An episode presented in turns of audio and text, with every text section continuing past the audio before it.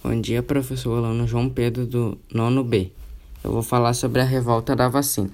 Quando o presidente Rodrigues Alves assumiu o governo em 1902, nas ruas da cidade do Rio de Janeiro acumulavam-se toneladas de lixo.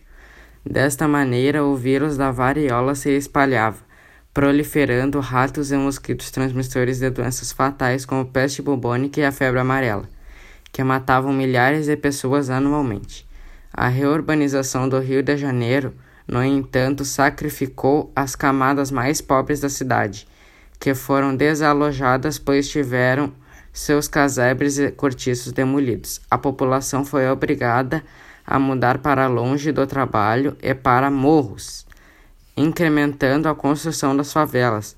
Era necessário combater o mosquito e o rato transmissores das principais doenças, por isso, o Instituto Central da campanha era precisamente acabar com os focos das doenças e do lixo acumulado nas